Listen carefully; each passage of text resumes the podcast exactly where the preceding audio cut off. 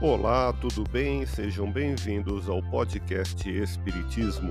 Aqui é o Paulo e vamos apresentar os fundamentos da doutrina espírita com estudo da obra O Espiritismo na sua expressão mais simples, capítulo Histórico do Espiritismo, publicado em Paris em janeiro de 1862.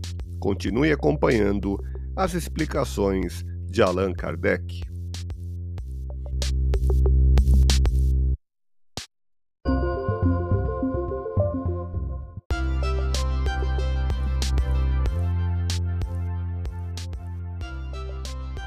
Deus, sendo soberanamente justo e bom, não condena suas criaturas a castigos perpétuos pelas faltas temporárias.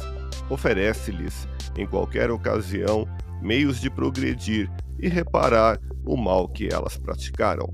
Deus aguarda o arrependimento, a reparação e o retorno ao bem, de modo que a duração da reparação é proporcional à persistência do espírito no mal.